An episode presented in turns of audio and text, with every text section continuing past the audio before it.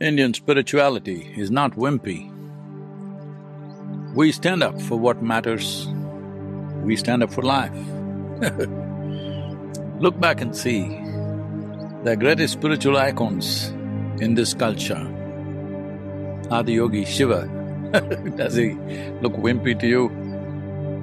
Well, he's the most athletic god and he's a warrior, has a weapon in his hand.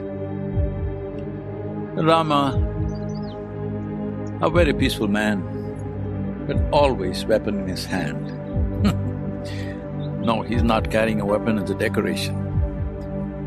If righteousness in the society is disturbed, he will use the weapon. Krishna, almost every image, calendar image that you have, always in the battlefield, that's what you've seen.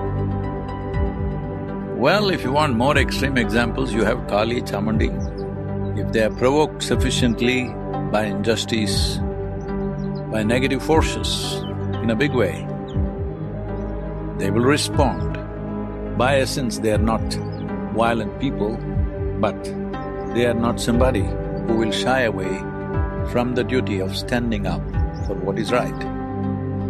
So this misunderstanding that if you're spiritual, you must always be as soft as a willow is uh, not the way forward.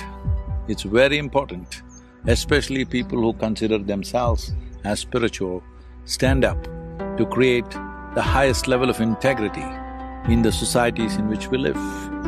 If you do not take that stand, if you just want to comfortably pass away, well, it is not spirituality, you are misunderstanding cowardice as peace. Peace will not happen simply because you just let everything be. As an American poet said, just ease is not justice. Just keeping everything as status quo is not really justice. If we understand this, we understand that when we need to stand up, when we need to take a stand, we will, and everybody should. Everybody who is a concerned citizen, everybody who is a concerned human being on this planet must stand up for what matters, not just what matters to me or to you. What matters for larger well-being, you must always stand up. This is very important. Namaskar.